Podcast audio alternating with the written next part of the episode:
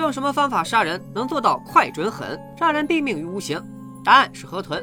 看似平平无奇的河豚毒素，威力是氰化钾的一千两百五十倍，只需要零点五毫克就能毒死一个成年人。毒发快，实践难，至今没有特效药。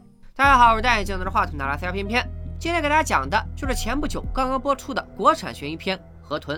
女主小白上网买了十五克河豚毒素，将其注射进了冰箱中的酸奶里。小白的丈夫阿伟喝了酸奶，一命呜呼。小白也立刻报了警，但在法庭上，他却说自己买河豚毒素是用来自杀的。阿伟的死是意外。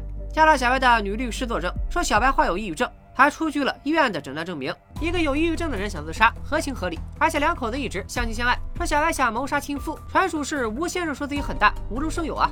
就当庭审陷入僵局，一个劲爆的消息传来：服下河豚毒死亡的男人，并不是小白的丈夫。也就是说，小白所杀另有其人。案件走向变得迷惑起来。首先要弄清楚死者阿伟到底是谁。这件事还要从六年前说起。六年前的那一天，小白终身难忘，因为他被强奸了。强奸他的人名叫小黑。巧的是，河豚案中的死者阿伟长得跟小黑一模一样，是否是同一个人呢？真相未明，法官也只能按下不表。通过进一步调查，检方整理出了三个疑点：第一，六年前的强奸案中，报警人身份不明，要是能找出这个报警人，说不定能查了些什么。第二，强奸案的凶手小黑被逮捕以后，他的律师为了帮他澄清罪名，谎称他和小白是男女朋友关系。这么说虽然不至于免刑，但从轻定罪还是有可能的。谁知庭审时，小黑矢口否认，说自己和小白并不是情侣关系。他的一系列操作，完全就是铁了心要把自己送进监狱。第三，六年前的强奸案和现在的河豚杀夫案，两个案子居然是同一个辩护律师。六年前，小黑强奸了小白，这位女律师为小黑辩护；六年后，小白被指控谋杀丈夫，她为小白辩护。凶手和被害人好像调换了位置，律师却还是同一个律师。这缘，真就妙不可言吗？我也觉得奇怪，但就这么巧。女律师的事咱们先一放，因为 DNA 比对结果出来了。果不其然，阿伟和小黑就是同一个人。检察官理清了整起案件的流程。六年前，小黑强奸了小白，小白怀恨在心，于是等小黑出狱以后，小白和他结婚，然后用河豚毒杀死对方来泄愤，证据确凿，动机明确。但面对检方的质问，小白还是一口咬定小黑是小黑是个强奸犯，阿伟是阿伟是自己的丈夫，他们是两个人，不要混为一谈。你们之间还发生过什么？你们不是都调查清楚了吗？干嘛还要问我？是不是一定要用我最不想提及的难堪来羞辱我？对，我是被他强奸过，我说了，可以了吗？当年小黑以强奸罪被判入狱四年。从出狱的狱友这里得知，小黑在监狱的时候，枕头底下有一张小黑亲手画的画像，女人还挺漂亮，就是面相有点克夫。检察官赶紧给他看了小白的照片，问是不是这个女人，却得到了否定的答案。狱友还说，出狱以后，小黑就去了一家足疗店当了一名技师。来足疗店一问，老板还记得小黑，是他后来跟店里的一个女客户好上了。检察官再次拿出了小白的照片，老板一口咬定，没错，就是他。这次，一条完整的故事线终于浮出了水面。审讯室里，被指控谋杀丈夫的小白开始交代：六年前，小白和小黑是同事关系，两人很像，都有着不太幸福的原生家庭，都是从小缺爱，也都不懂得怎么去爱别人。这或许就是小白后来爱上他的原因。小白没有继续说下去，而是反问警察：“你们想知道强奸案发生当晚那个报警的人是谁吗？”这个戴眼镜的男人是一家海鲜公司的老板，他当年是小白和小黑的同事，暗恋小白多年，爱而不得，沦为舔狗，所以咱们就叫他阿舔吧。当晚，小黑和小白喝醉以后，就让阿田把两人送去了宾馆。作为成年人，阿田心里也有数，孤男寡女共处一室会发生怎样的情节。但是他却没有立刻报警，而是非得憋到强奸戏码演完了才报警。报警也不是要为女神讨个公道，而是因为另一个理由。在我面前，她永远骄傲的像一个公主，所以我希望有一个事实，一个让她在我面前骄傲不起来的事实。这样他才有可能接受我。这不是舔狗，这就是变态啊！小白对这些并不知情。后来小黑入狱，小白和阿铁合伙开了一家海鲜公司。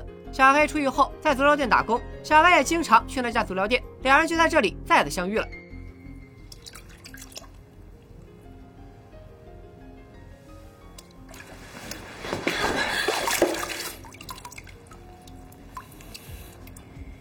面对眼前这个强奸犯。小白能坦然让他给自己洗脚，可面对深爱自己的阿田，他却心生抵触。阿舔又一次自嘲：一个强奸过她的男人碰他就可以，一直照顾他的我为什么就不行呢？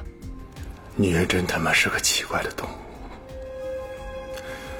奇怪的不是女人，是你。官方吐槽最为致命，这已经不是变态了，简直就是无形中的牙签变棒槌，真就是变态。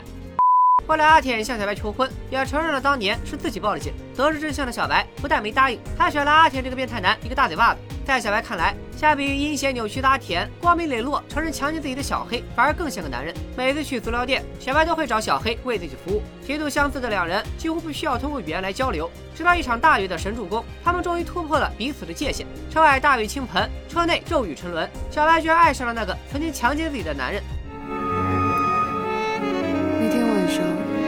我和他的第二次，但其实是我人生中真正的第一次。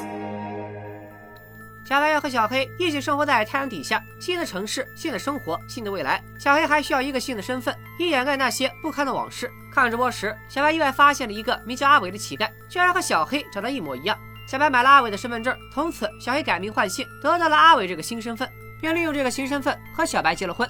小白把海鲜公司留给了阿铁，不顾阿铁的挽留，毅然决然的和小黑一起离开了这个城市。车上，小白看着远方的风景，期待着崭新的未来。往后的一年多，二人过着柴米油盐的日子。小白还怀了小黑的孩子，眼看生活逐渐回到正轨，偏偏这个时候，爱小白而不得的阿铁又来刷存在感了。尽管小白的微信、QQ、邮箱全部注销，但这些难不倒舔狗。阿铁还是通过小白的车辆违章信息找到了他。阿铁告诉小白，虽然你们过上了幸福的日子，可你真的以为小黑爱你吗？小黑还有一个青梅竹马的恋人，他根本就不爱你，不怕你杀人，就怕你杀人还诛心。小白起初不信，以为只是阿铁编出来骗自己的。直到这天，他亲眼所见，一个女人从小黑的车上下来，和小黑亲密拥抱。小白这才回过神来，感情自己爱上了一匹野马，头顶都是草原。悲愤交加之下，你猜怎么着？唰，孩子说没就没了。至此，真相已经揭开了大半，发现丈夫出轨，一怒之下毒杀丈夫，依然是合情合理。眼看小白就要被定罪，女律师却劝他不要放弃，抓住一切对你有利的因素，争取从轻判处。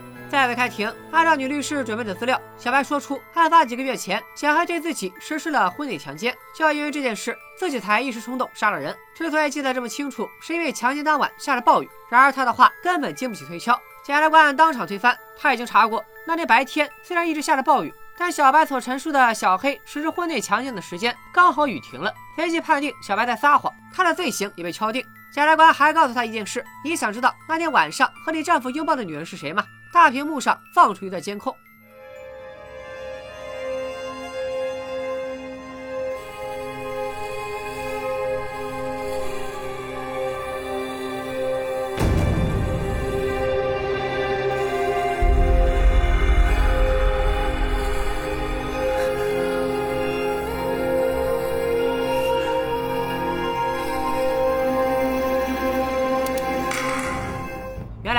拥抱的女人正是女律师。之前狱友曾说小黑画过一个女人的画像，确认过后才得知这个女人不是小白，而是女律师。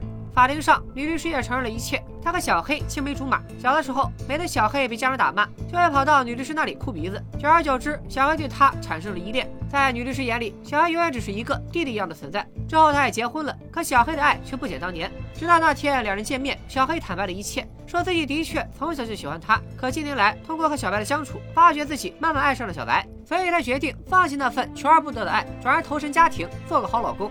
两人下车来了个拥抱，在他们眼里，这是个象征释怀与和解的拥抱。但他们没想到，这一切被尾随而来的小白看到了。现在才知道，一切都是误会。丈夫没了，孩子也流产了，小白一手造就了如今的悲剧。监狱中，他忏悔流泪。你以为这就是结局了吗？真正的好戏才刚刚开始。房间里，女律师点燃了一根烟，记住这个打火机，后面要烤。电视里传来了新闻的声音：小白被判处死刑，缓期两年执行。听到这个消息的阿铁也忍不住落下了悲痛的泪水。舔狗，舔狗，终究一无所有。屏幕前的观众朋友们，你们学废了吗？然而检察官凭借多年的直觉，认为这件事还没完。他再次回到局里，整理整件事的来龙去脉，最后在玻璃上写下“律师”二字。女律师这个人一直都在被忽略，从头到尾，她究竟扮演了一个怎样的角色？真的只是一个好心的姐姐吗？助理调查过后，发现女律师还真是个克夫的女人。她和丈夫结婚没多久，丈夫就不幸身亡，事件结果指向他杀。还有可能是被车辆撞击而死，凶手至今下落不明。检察官翻看证物照片，看着这个打火机，就问你眼熟不眼熟？墙头的照片上，小黑也拿着同款打火机。检察官心中顿时一道惊雷。墓园里，女律师来到了小黑坟前，她点燃一根烟，然后把打火机放在墓碑前。检察官也来了，他拿起打火机给女律师讲了一个打火机的故事。从前有一个男孩，每次被父母打骂过后，都会去大姐姐那里寻求安慰。多年后，大姐姐结婚了，可丈夫经常家暴她。男孩得知以后，决心要为姐姐做一件事。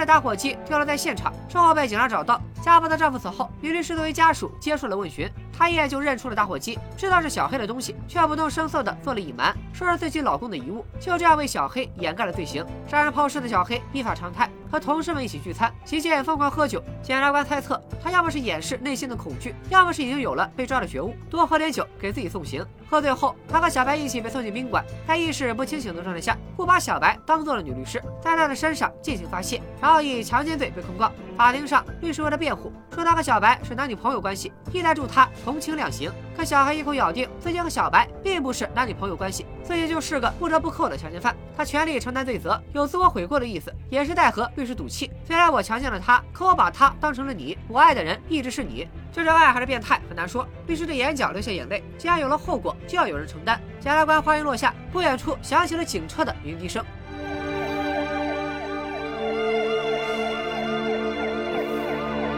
有警察来，说明律师也犯了法。那他究竟犯了什么法呢？仅仅是包庇罪吗？结尾打火机的故事虽然合乎逻辑，但大部分都是检察官的猜想。真相到底是什么？律师和小黑真的只是类似姐弟的关系吗？杀害家暴丈夫、埋尸等一系列过程，律师会不会有参与呢？有两个很奇怪的槽点，咱们分析一下。第一，女律师作为死者家属去认领遗物，她居然一眼就认出了打火机是小黑的。女律师结婚以后，按理说摊了这么个控制欲极强的家暴丈夫，那她和小黑应该很少接触才对，怎么可能一眼就认出打火机是小黑的呢？除非女律师因为不堪忍受丈夫的家暴，于是和小黑出轨了。这个打火机就是她送给小黑的礼物。当初是女律师让小黑帮自己杀她的丈夫，小黑留下打火机，可能是想独自顶罪。后来酒后乱性强奸了小白，他放弃辩护，承认自己强奸，也是怕随着调查的深入，二人合谋杀人的事被抖出来。第二个奇怪的槽点，就在小白即将被定罪的时候，女律师劝他不要放弃，然后就有了暴雨之夜婚礼强奸的说法。可检察官随手一查，就查出当晚那个时间段并没有暴雨，从而推翻了小白的证词，坐实了他的杀夫之罪。检察官这么容易查出来的细节，律师自己就不会去查吗？这不是故意卖队友吗？或许女律师根本就不是真心想为小白辩护，她主动担任小白的辩护律师，就是想设计把小白送上断头台，亲手为自己心爱的小黑复仇。这个看似毫无意义的情节，也反映出两人的性格特征。小白看似深藏不露，实则高开低走；傻白甜且十分单纯。女律师才是真正的处心积虑，在背后操盘全局。当然，以上这些算是边边观影时的一些脑洞，大家觉得是合理还是不合理？也可以表达你们的观点。再来说一说片名《河豚》。全片看下来，除了开场小白用河豚毒杀丈夫，小白和阿铁合伙开海鲜公司，检察官请朋友吃河豚，其他地方跟河豚好像没多少关系。也有网友吐槽这个片名不知所云，其实不然，河豚只有在受到伤害的时候才会释放毒素。片中也有几个切割河豚的画面，小白重视爱情和家庭，可小黑的出轨破坏了一切。小白就像被伤害的河豚，释放毒素造就了悲剧。阿舔在意自己的女神，可女神全身上下每个细胞都在拒绝自己。阿舔受到伤害，选择变态，所以坐实女神被强奸。家暴自己的丈夫、杀死小黑的小白，也都伤害到了女律师，所以丈夫横死，小白也被判了死刑。每一个人都是河豚，被别人伤害过，于是也选择伤害别人。当然了，作为一部网络电影，这部片子的缺点也不少。目前在某瓣才五点三分，很多人吐槽它为了悬疑而悬疑，高开低走，其实就是过于狗血。总结剧情就是一个字儿：舔。阿舔舔小白，小白舔小黑，小黑舔律师，活生生舔出了一条食物链。这片子就不该叫河豚，应该叫一条舔狗的自我修养。还有最为人诟病的就是片中不少迷惑剧情。小黑肆无忌惮的强奸小白，是因为把小白当成了自己爱的人。但就算对方真是你的爱人，难道就可以随便强奸吗？男主再帅的脸也洗不白他的人设。而小白被自己暗恋的男人强奸，多年之后居然再次爱上了他。那斯德哥尔摩综合症的潜伏期是不是也太长了点？总之，这种迷惑情节是有可能对观众产生误导的。这里咱们强调一下啊，强奸就是强奸，是违法犯罪。不但要遭受道德谴责，还要被追究刑事责任。不管你是普通人，还是大明星，还是富二代，不管你强奸的是陌生人，还是你的粉丝，还是你的老婆，强奸就是强奸，没得洗。如果对方是未成年人，如果你还下了药，如果你还喊自己的朋友一起多人运动，那就更要重判。具体怎么判，大家可以咨询罗翔老师，我就不班门弄斧了。总的来说，这部电影不算完美，有很大的改进空间，但也绝对不至于是一部烂片。在国产网络电影中，算是比较良心的，值得鼓励。女主阿娇复出以后一直有作品，但令人印象深刻的角色不多。这次在合同中的表现也算可圈可点。那句台词是不是想用我最不想提起的难堪来羞辱我？不仅影射角色，也是戏外阿娇自己的心声。这么多年过去了，仍然有很多人戴着有色眼镜去看她，给她贴上各种不堪的标签。其实回想一下，阿娇本人也是当年事件的受害者，却被千夫所指，被迫中断了自己的演艺事业。如今看到阿娇回归，还是挺欣慰的。希望她能摆脱过去，重新出发，拍出更多优秀的作品。也希望以后有机会可以给大家解说更多优秀的国产悬疑片。今天就要说到这里，咱们下期再见，拜了个拜。